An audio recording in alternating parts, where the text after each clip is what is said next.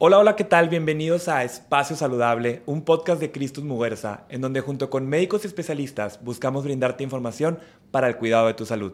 Yo soy el doctor Luis Arturo García y el día de hoy tengo el placer de presentarles al doctor Mario Jesús Aldaña Guajardo, quien es especialista en urología y tiene una subespecialidad en oncología. ¿Cómo estás, doctor? ¿Qué tal? ¿Qué tal? ¿Cómo estamos? Buenas tardes. Encantados de tenerte por acá. Muchas gracias por la invitación y, encantado de estar también aquí contigo. Ya estás listo para platicar un rato. Sí, bueno, venimos a, platicar un poquito. Muy bien. Pues el, el, el día de hoy vamos a platicar de un tema bastante importante para la población que es ¿por qué debo ir al urólogo? ¿no? O ¿para qué debo ir al urólogo? ¿O quién debería de ir al urólogo? ¿no? Este, y me gustaría ir, ir, ir resolviéndole esas dudas a lo largo de nuestra charla. Y, te quisiera preguntar, ¿no? Para iniciar, ¿qué ve el urólogo? Exacto. Pues bueno, yo creo que como pregunta inicial es, eh, creo yo, bastante, bastante certera. Que al final de cuentas, la especialidad es una especialidad que, a pesar de que tiene bastante demanda, en, ocasiones me da la impresión que hay mucho este, desconocimiento acerca de, la especialidad. Digo, la pregunta más así, más común es, eh, no, pues el urólogo es el, el ginecólogo del hombre, ¿no? O eh, este, las mujeres no consultan con el urólogo, ¿no? Y pues obviamente son erroramas.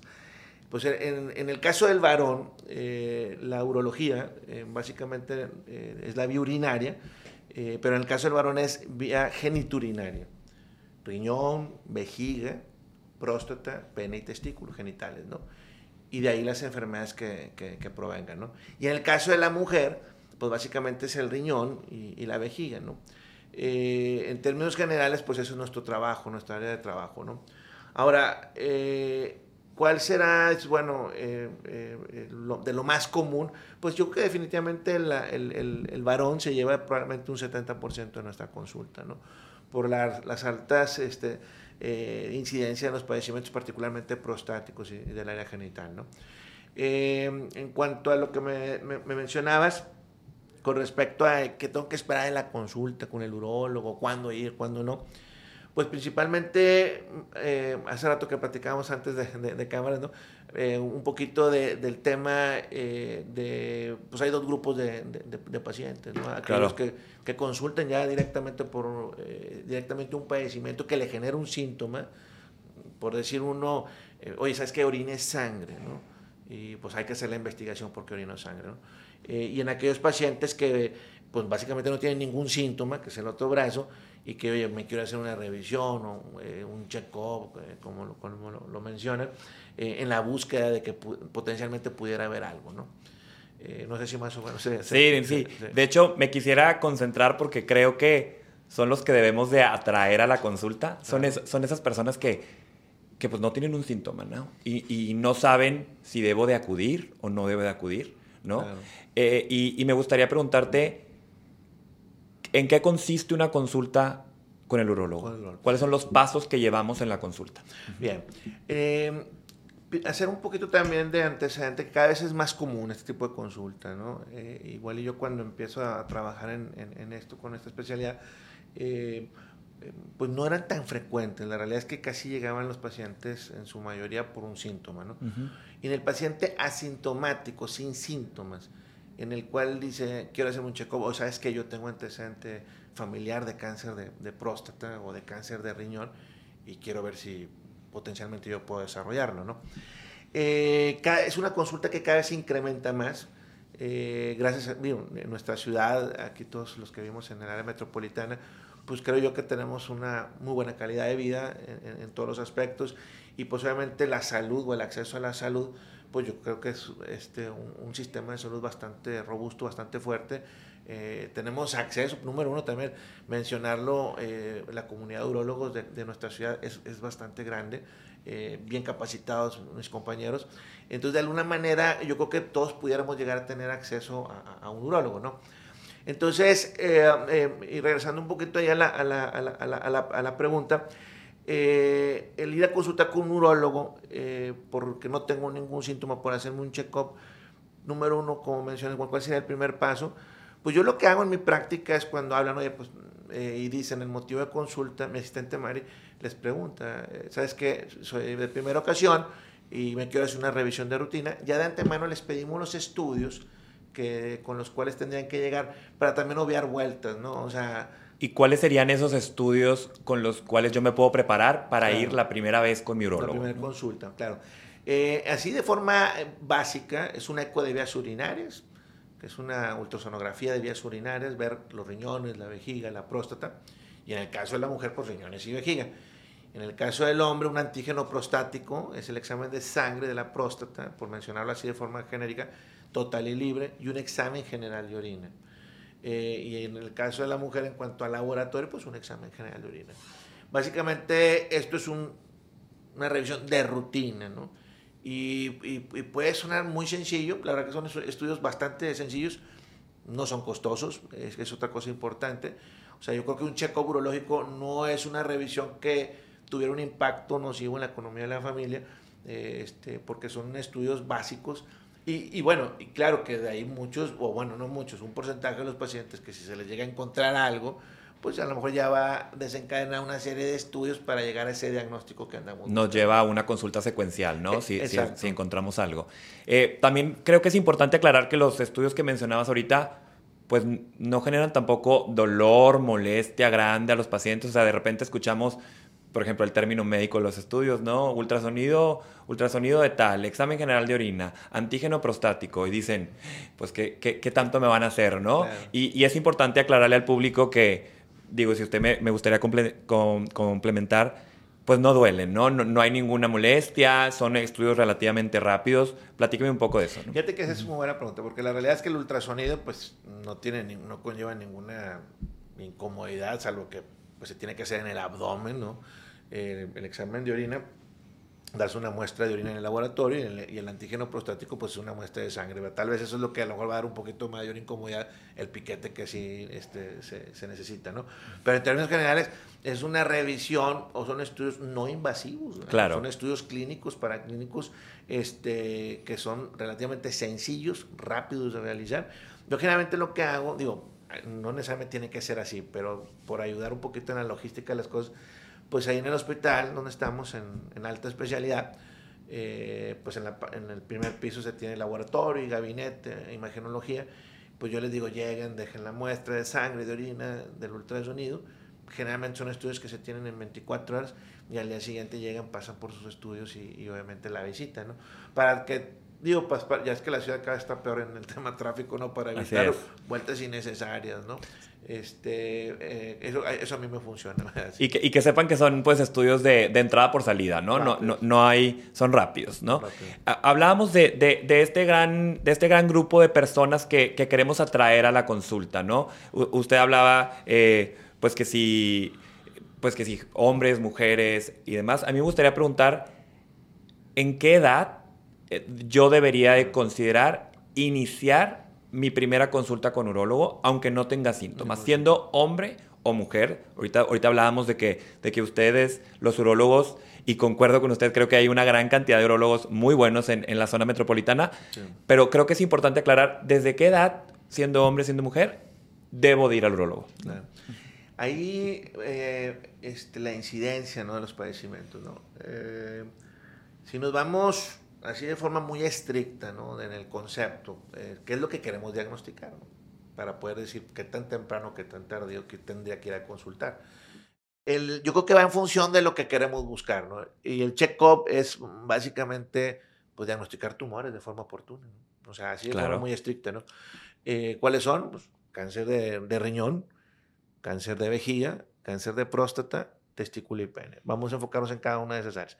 Riñón es un tumor que cada vez se ve a edades más tempranas, que yo realmente eh, pienso más bien que se diagnosticaban antes en etapas, eran sexta, quinta y sexta década de la vida anteriormente y ahorita gran parte de los diagnósticos los tenemos a los 40, 50 pero por, por hacer esto, al final de cuentas, por una prevención. Claro, o sea, una revisión oportuna, cada vez son más comunes en, las empresas donde te piden un eco de rutina, oye, pues traes un tumor en el riñón, o un examen general de orina, oye, hay sangre. Y es un hallazgo, ¿no? Es un hallazgo que nos lleva a un diagnóstico. Al final de cuentas, ese es el, el, diagnóstico, es un, un tumor incidental o es un tumor, un hallazgo dentro de una revisión. Por poner un ejemplo, en las semanas anteriores, eh, los pacientitos que operamos con tumor renal, eh, este, cuatro, tres de ellos fueron hallazgos incidentales por colecistitis.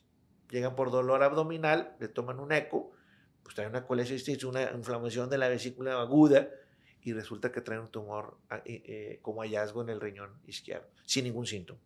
¿okay?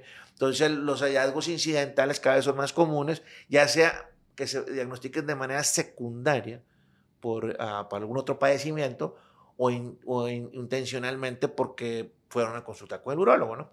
Entonces, en cuanto a la edad de, presentación o el momento que, ideal que tendremos que llegar a, o ir a consultar con el urólogo, pues lo ponen de forma muy así este, concreta, que es a partir de los 40 años.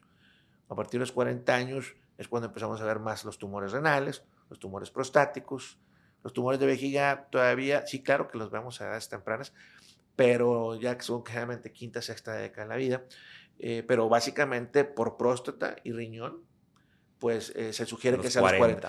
los 40. Y, otra cosa interesante, eh, vamos a hablar un poquito también de estadística para decir, ay, o sea, ¿qué, tan importante es esto, no? Claro.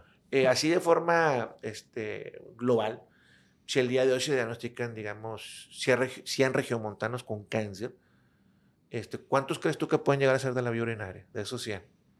Una prox. 40%. Es un chorro. Iba a decir 50. Iba a decir 50, pero, ah, pero 40%. la, realidad es que es elevadísima. Ya, ya ahorita la, la, incidencia de los tumores de la vía urinaria, tomando en cuenta que eh, próstata incrementa 2% por año en adultos jóvenes. Eh, eh, estamos hablando que de esos 40 estamos hablando riñón, vejiga, próstata y genitales, pene y testículo, ¿no? Pene no figura mucho, la realidad es de que es, es muy, muy baja la, la, la, la, incidencia, pero al final de cuentas es parte de nuestra especialidad, por eso lo menciono. Testículo es un 2%. Pero se presenta, el de testículo, tengo entendido, se presenta, sí es, sí es común en, en hombres jóvenes, ¿no? Exacto. En, jóvenes, ¿no? Exacto. Y ahí tal vez pues sí puedo, sí puedo acercarme a una consulta porque hay un síntoma o hay algo que se modificó, no sé, me encontré algún, algún, algún bulto, alguna bolita y voy a consultar, ¿no? Pero a veces están, tengo entendido, en, en algunos otros espacios que probablemente no, no, no lo pueda ver, ¿no? Claro. Fíjate, eso, que acabas de mencionar es, es lo interesante de testículo. entra el check-up como tal, el tumor testículo, el cáncer de testículo, no, y la explicación es relativamente sencilla el crecimiento, la biología del tumor. Eh, generalmente, en la mayoría de los casos, cáncer de testículo es un tumor de crecimiento acelerado. Eh, ah, tiene un tiempo de doblaje, un double time, un tiempo de doblaje de aproximadamente 21 días. ¿Qué quiere decir? Tenemos un tumor, digamos, de un centímetro y en 3, 4 semanas pues, va a ser de 2. Entonces, un check-up tendríamos que hacerlo para que fuera eficiente desde el punto de vista. O sea, el hacer un check-up es porque sabemos que si diagnosticamos de manera oportuna va a tener un impacto positivo en la persona. Claro, una prevención y, vamos a, a generar un, cuerpo más sano. Exacto, ¿no? Y, porque si no estaríamos haciendo un gasto este, innecesario, o sea, haciéndolo, haciéndolo de forma objetiva, ¿no? Entonces, el testículo tendríamos que estar revisando a los pacientes cada mes. O sea, no, hay urólogos suficientes para revisar a todos los hombres, ¿no? Este, y no te vas a estar tomando un eco cada mes, ¿no? Más bien ahí es muy similar como en la mama, en la cual se le dice, oye, pues, este, pues, o sea, revisión, la autoexploración, o palpas algo anormal, oye, acude con tu médico, a tu ginecólogo, la persona que te atiende, tu médico de confianza, ¿no? Para ver de qué se trata esa masa, ¿no? Bueno, e, es muy similar en testículo. Lo que se les dice es, bueno, pues revisión, autoexploración del testículo y básicamente un testículo que va en incremento en tamaño y que se palpa duro, pues básicamente estamos hablando potencialmente de un tumor, ¿no? Y como bien lo mencionas, es en, adultos, o más bien en, en, varones jóvenes, de entre 15 y 35 años de edad, es el tumor sólido número uno. Eh, que afortunadamente es un tumor eh, potencialmente muy curable, ¿no? Es el que se más se cura porque los tratamientos que tenemos en la, actualidad también son bastante eficientes. Eh, después de los 35 años es menos frecuente el tumor testicular, Básicamente en ese grupo es el más, más, más común. Pero bueno, no quiere decir que no se pueda presentar. ¿verdad? Claro que respetar los 40, 50. Recién me comentaron un caso, precisamente hoy en la mañana, de 65 años. Atípico totalmente, pero, pero al final de cuentas, eh, digamos que es el 2% de los casos. Eh, y volviendo al, al, tema estadístico, que me gusta mucho la estadística en este sentido porque ayuda a entender la necesidad no. Por ejemplo, próstata es un 30%, 32% de los tumores. Eh, dependiendo la, la, geografía, pues aquí en, el, norte, particularmente en nuestra comunidad, pues es, alta la, la, incidencia. Y posteriormente riñón es más o menos un 4%, más o menos, ¿no? Y, y, me interesa mucho hacer hincapié en estos, dos, en estos dos tumores porque son más o menos alrededor de los 40, 50 años, ¿no? Cuando se empiezan a gestar. Por eso, si tú dices, Mario, ¿cuál será la edad adecuada? 40 años. No lo digo yo, obviamente lo dicen los lineamientos, eh, pero bueno, si lo hago hincapié que en, nuestra práctica ya, digamos, el día a día, pues son alrededor de los 40, 50 años, ¿no? Okay. Próstata, eh, este, todavía es arriba de los 50, pero empezamos a ver casos jóvenes de 40. Ok, entonces si vamos, si vamos recapitulando, creo que es importante entender que si yo nunca he ido con un urologo, vamos a ir a los 40 años tentativamente o buscar ir a, menor edad con un, con un espectro de los estudios que mencionábamos, ¿no? Eh, eh, un eco, antígeno prostático, examen general de orina y eh, fomentar la autoexploración en, adultos jóvenes, ¿no? Bueno, y en, y en, y en, y en hombres en general, la autoexploración de, de la parte de, de, testículos y demás. Y luego eso nos puede ir previniendo, previniendo cosas, ¿no? O sea, yo si nunca he ido con un urologo y tengo 30 años, 25 años, pues no está de más que vaya, una vez, estoy todo bien, mi, mi, autoexploración anual, este, todo bien, pues sigo adelante, ¿no? Este, creo que, creo que podríamos, podríamos resumir de, de, esta manera, El, el, el, cómo sería el accionar de, de una persona que Ah, se va enterando hoy qué es urología, ¿no? Y, y qué atiende y qué, y qué podría prevenir. Claro, claro. Este, hablando de, de, también me quisiera llevar un poquito, nada más, de manera muy breve, la parte de las mujeres mencionábamos que vemos, también cierta, cierta consulta eh, los urologos, ¿no? O, cierta, o ciertos padecimientos. Nada más si podríamos englobar eh, en qué edad o cuáles serían esos, esos aspectos a considerar en las mujeres, ¿no? Eh, volviendo al, hacíamos a lo, anterior, eh, lo, que digamos diagnosticar de manera oportuna, pues tumores, ¿no? Claro. Como nos enfocamos mucho en la cuestión tumoral porque es lo que eventualmente tiene un impacto nocivo o malo en la persona, ¿no? En la vida de la persona, del ser humano. En el caso de la mujer, pues también vemos cáncer de riñón y cáncer de vejiga. Oye, el check-up de, de, de, riñón, pues también a los 40. Hay, claro que hay cáncer de, riñón a los 40. Este, por lo menos una tercera parte de los pacientes que atendemos en la actualidad tienen menos de 50 años. ¿no?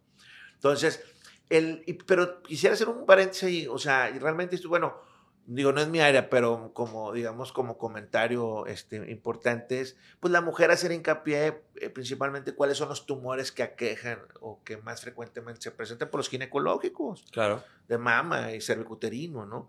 Entonces, eh, hacer mucho hincapié que el check-up eh, Debe ser integral, ¿no? Claro, o sea, el ginecológico pues se lleva también un 40% de los tumores, ¿no? Si lo viéramos desde el punto de vista a orden, pues después de los urológicos este, globales. Eh, tenemos eh, colon y recto, pulmón, perdón, colon y recto, pues lo mismo es en la mujer. O sea, ginecológico es pulmón y colon y recto. Pues con eso tienes el 70% de los cánceres, que insisto, 80%, que al final de cuentas son los padecimientos potencialmente este, que nos pueden quitar vida. O sea, Entonces, en las mujeres, y, y, y, la, la mujer es básicamente lo mismo, o sea, el eco de vías urinarias y el examen general de orina. Ahora, quisiera mencionar, bueno, ¿y qué, qué buscas tú como urologo? Pues el examen de orina en términos generales, sangre. Si tiene sangre, pues puede ser un tumor de riñón o de vejiga. Si en el caso del hombre, riñón, vejiga o próstata. O sea, eh, y claro, ojo, no, no quiero que se queden tampoco porque si no sucede que, ah, tengo sangre en la orina, tengo cáncer. No, no, no, no. Puede ser por algunas otras cosas, alguna infección o algo, ¿no? Vamos a decirlo numéricamente. Este, el 80% en el caso de la mujer es por una cistitis hemorrágica, una infección de la vejiga.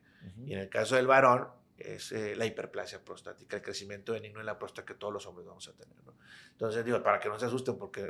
que luego también es, es, la, la, hiperplasia, que es el crecimiento que mencionas, debemos de, de, considerar también estarlo, estarlo checando, ¿no? O sea, porque, como lo mencionabas, todo mundo vamos a tener un, crecimiento, pero pues hay, hay anormalidades en ese crecimiento y hay que prevenirlas a tiempo y poder hacer un diagnóstico certero y atenderlo correctamente, ¿no? Eh, hablando de, de, la salud eh, o, estos aspectos de salud que atiende el, el, el urólogo, bien, bien, lo mencionábamos, eh, ya sabemos ahora sí, pues qué esperar en la consulta, qué estudios me van a pedir, eh, qué, qué, enfermedades puedo ir orientando, ¿no? A, a, que, a, que, a que pueda salir en, en estos resultados. Pero qué, factor, qué, qué factores o cuáles son, cuáles son esos factores de riesgo que debo de cuidar yo, eh, pues como hombre o mujer, para tener una mejor salud urológica. Ya, buena pregunta. O sea, como tal, así decir, bueno, ¿a qué no me tengo que exponer, no? Este, para, pues eh, si quisiéramos ser así también, así muy estrictos, pues es la, la, la, respuesta es relativamente sencilla y a la vez este, muy compleja. Porque, pues en términos generales, si te pones a buscarle pues, factores de riesgo, pues todo hay, ¿no? O sea, un chorro. Eh, pues tabaquismo. Eh, tabaquismo, pues hoy por hoy es el factor de riesgo este, número uno para el desarrollo de los, de los tumores, no solamente urológicos, colon y recto es factor de riesgo, cáncer de broncopulmonar pues, también es factor de riesgo, particularmente en nuestra área riñón y vejiga es el factor de riesgo número uno, de tal manera que, por ejemplo, en vejiga el 67% de los, de, los, de los pacientes tienen antecedente de tabaquismo. Este, entonces, eh, motivo por el cual ha ido incrementando un poquito la estadística de 2 a 3, 4% en, en cuanto a, a, la, a, la, incidencia, porque pues cada y también en la mujer por mayor consumo de tabaco, ¿no? Eh, pero bueno, no es el único factor de riesgo, ¿no? Al final de cuentas, inclusive en la actualidad, el sobrepeso, eh, obesidad, ya es un factor de riesgo oncológico, o sea, ya bien, bien conocido con, con un riesgo relativo de, de, desarrollar cáncer, ¿no? En nuestra área eh, se menciona en, en, en, particularmente en riñón, ¿no? Pues yo creo que entendiendo que al final de cuentas, como, como decía un maestro, que en paz descanse, pues, este, pues la dosis hace el veneno, ¿no? O sea, yo quiero tener una vida equilibrada en, en todos los sentidos, en todas las esferas, pues, hacer deporte de forma rutinaria, ¿no? Este, pues no, no, no, consumir tantos carbohidratos, este, no exponerte al tabaco, no exponerte a, a, al sobrepeso, etcétera. Eh, de alguna manera, pues tiene que tener un impacto positivo, ¿no? Okay. Este, entonces, en, en, esta primera consulta, digamos, para todas las personas que nos están escuchando y viendo, eh, si tengo 40 años, tengo sobrepeso, soy, soy fumador eh, o estoy expuesto a, a, al, al, humo del cigarro y nunca he ido a un urólogo, es, es momento de ir, ¿no? Es momento de ir a mi primera vez. Y hablando de esa, de esa consulta de primera vez, ¿cuánto dura una consulta de primera vez con un urólogo? ¿15 minutos, media hora? 45, no sé. Pues fíjate, eh, bueno, a, a, medida que vamos eh, creciendo, yo creo que en, la, en nuestra profesión, pues vas optimizando el, lo, los recursos en cuanto al tiempo se refiere, ¿no?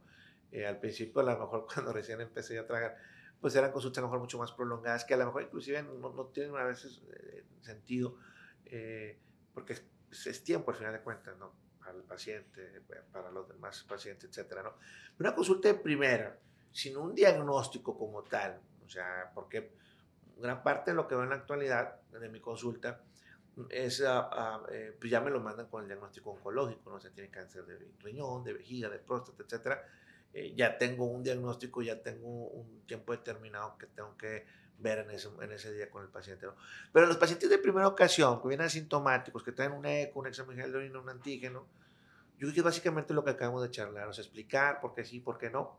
O sea, por qué uh, eh, si, hay, si, vale la pena hacer esto, que lo, ya lo mencionamos, ¿no? Eh, el diagnóstico oportuno, que tiene un impacto po positivo en la persona. Porque pues, vamos a verlo de forma así, eh, ejemplificar, ¿no? Un diagnóstico oportuno de cáncer de riñón este, tiene un impacto positivo en el sentido que inclusive puedes preservar el riñón.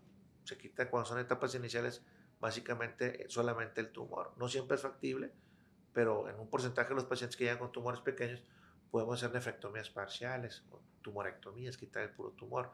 Y eso ya, es un, ya ganó el paciente, al final claro. de cuentas, ¿no? Y, y, y, tiene un impacto también, obviamente, en la, en la vida de la persona, en la sobrevida. ¿Por qué? Porque entre las etapas más iniciales, la probabilidad de curarse o a salir adelante de este padecimiento son mucho mayores, arriba del 90% en etapas iniciales. O sea, que con una cirugía pues, o sea, se cure más del 90%, pues es una bendición. Creo que es importante recalcar claro. la importancia de la prevención, ¿no? Este, y en estos, y en estos cinco, cinco tipos de, de tumores o, o, cinco, órganos, cinco órganos a considerar, este, ¿no? Que es, pues, riñón, pene, testículo y demás, que lo mencionabas. ¿Cuáles son, las, ¿Cuáles son esas preguntas más comunes que te hace, que te hace el paciente en consulta? Este, bueno, la primera es la, la, obligatoria, llegan, llegan todos sudando y, este, y no, doctor, y este, y tú, me, me recuerdo un paciente que es, bueno, que es buen amigo, por cierto, es muy simpático, él le dice, ¿y qué, doctor? Tú estás más actualizado que los otros, ¿por qué? Digo, este, tú no me vas a revisar por atrás, le digo, no, no, no, porque todos tienen ese concepto, ¿no? De que la revisión de próstata, este, que, ojo, eh, no, no se puede obviar. O sea, es un error que se diga eso, inclusive que a ocasiones personales se lo diga, no, es que eso es obsoleto, le voy a decir en qué momento sí se pudiera llegar a obviar. Pero un check-up como tal, o sea, en el cual va el paciente, te lleva tu antígeno prostático, el examen de sangre, el eco de la próstata, y no tengo ningún síntoma, pues lo ideal es que se, se palpe la glándula. ¿no? ¿Por qué? Vamos a decir, bueno, ¿por qué sí palparon? ¿Por qué no? ¿Qué buscan? Pues básicamente cuando palpamos la glándula se palpa blanda. La consistencia normal es más o menos la, la, la, palma. Y si en lo que estoy palpando palpo un nudillo, algo duro, pues ahí hay un tumor hasta no demostrar lo contrario, aunque tengas antígeno de 1. Porque si ustedes se van al laboratorio, ahí dice antígeno normal de 1 a 4 o de 0 a 4. Y la pregunta es, oye, ¿hay cáncer de próstata de 0 a 4? Claro que sí. Y son accesibles al tacto rectal que depende de una exploración, o sea, no podemos excluirla, ¿no? Exacto, y fíjate, y lo más interesante aún en este grupo de pacientes, que afortunadamente no son los más comunes, es menos del 10%, son los tumores más agresivos. Porque la célula es tan indiferenciada, tan, digamos, es un decir, yo se lo digo a los pacientes en ocasiones, este, si la célula de cáncer de próstata es, es eh, como el micrófono, ¿no? Y la célula de, de, de, la célula normal de próstata es así y la de cáncer de próstata, digamos, es una esfera. Y en ocasiones hay tumores que ni siquiera parecen esfera, que parecen este, una, la pluma, ¿no? Entonces, ¿y qué se parece la pluma al micrófono? Absolutamente nada. Bueno, lo que trato de decir con eso es que la célula es tan indiferenciada, tan, tan, tan este, transformada, que son los tumores más agresivos y no elevan el antígeno.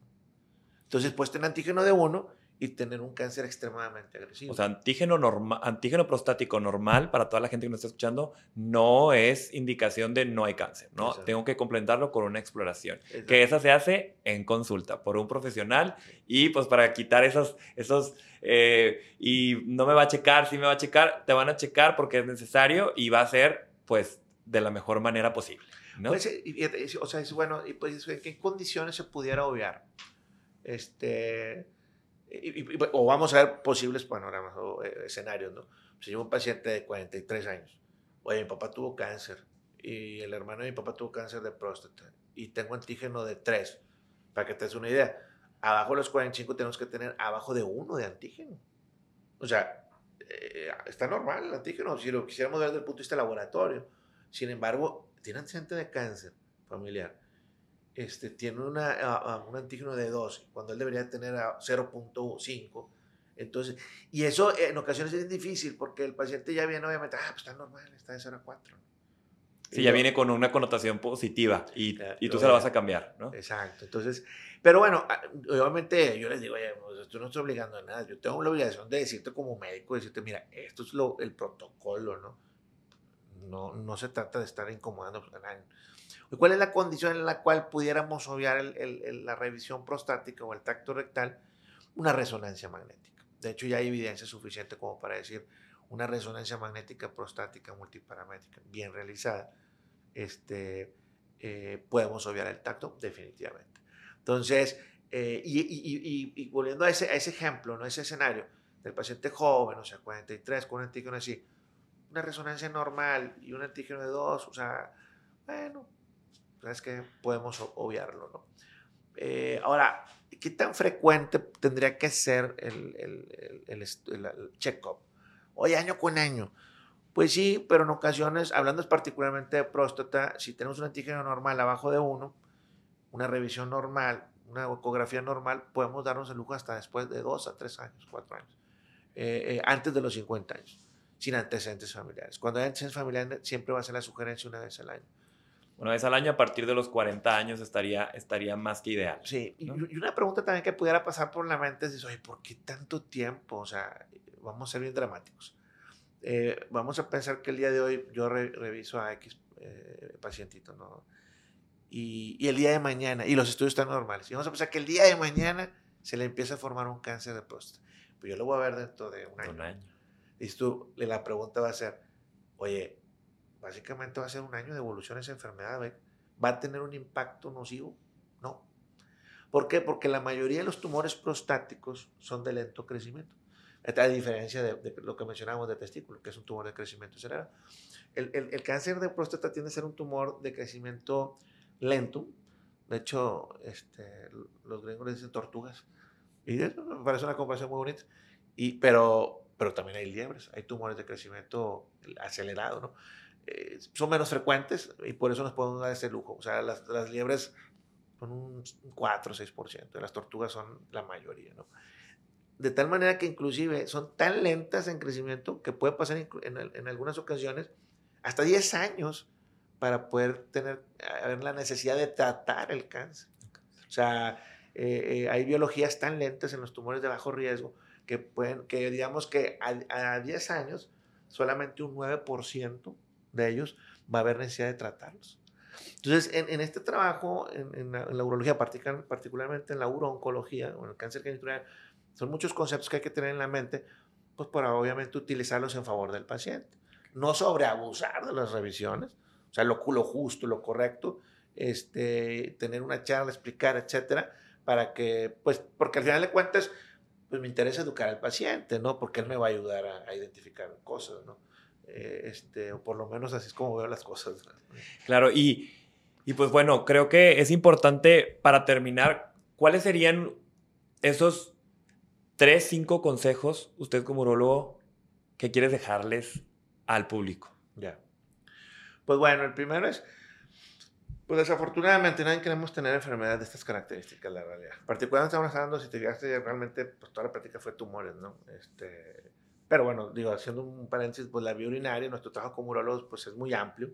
Este, eh, eh, entonces, pero nos enfocamos más en la cuestión esta oncológica, porque a lo mejor, como les digo, eso es lo que puede tener, llegar a tener un impacto más importante en la vida de la persona, del ser humano.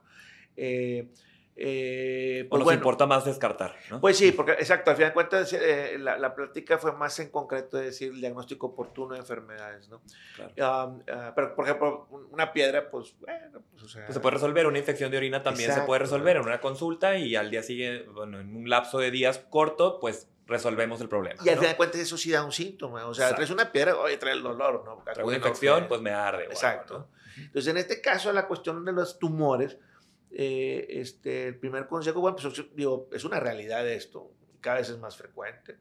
Eh, afortunadamente, insisto, y que nos tenemos que sentir muy, muy orgullosos todos los de acá, este, pues tenemos un, un sistema de salud bastante bueno. Eh, yo, donde ustedes gusten, la verdad que deben sentirse bien protegidos en ese sentido. Este, y, y, que acudan a consultar con su médico de confianza. Este, les mencionaba que pues somos un montón de urólogos aquí, pues, no me acuerdo tanto, de hecho estaba pensando hace rato, pero debemos ser alrededor de 200 ¿eh? aquí en, en, Nuevo León. Este, eh, pues son una realidad estos diagnósticos, el, el, diagnóstico oportuno tiene un impacto positivo, no es costoso, como buen Rico Montano, hay que, hay que mencionarlo, este, que puede llegar a ser incómodo, pues, pues por la revisión, pues puede ser, pero pues tampoco es una cosa de pues digo, este, así como decir, no, no, no, me voy a revisar porque es una cosa extremadamente dolorosa. Si realmente lo fuera así, pues se tendría que hacer bajo sedación o algo, ¿no? Eh, eh, pero si lo quisiéramos ver así muy comparativo, pues a lo mejor como el Papa Nicolau en la mujer, ¿no? o sea, tal vez pudiera ser algo así, ¿no? comparativo.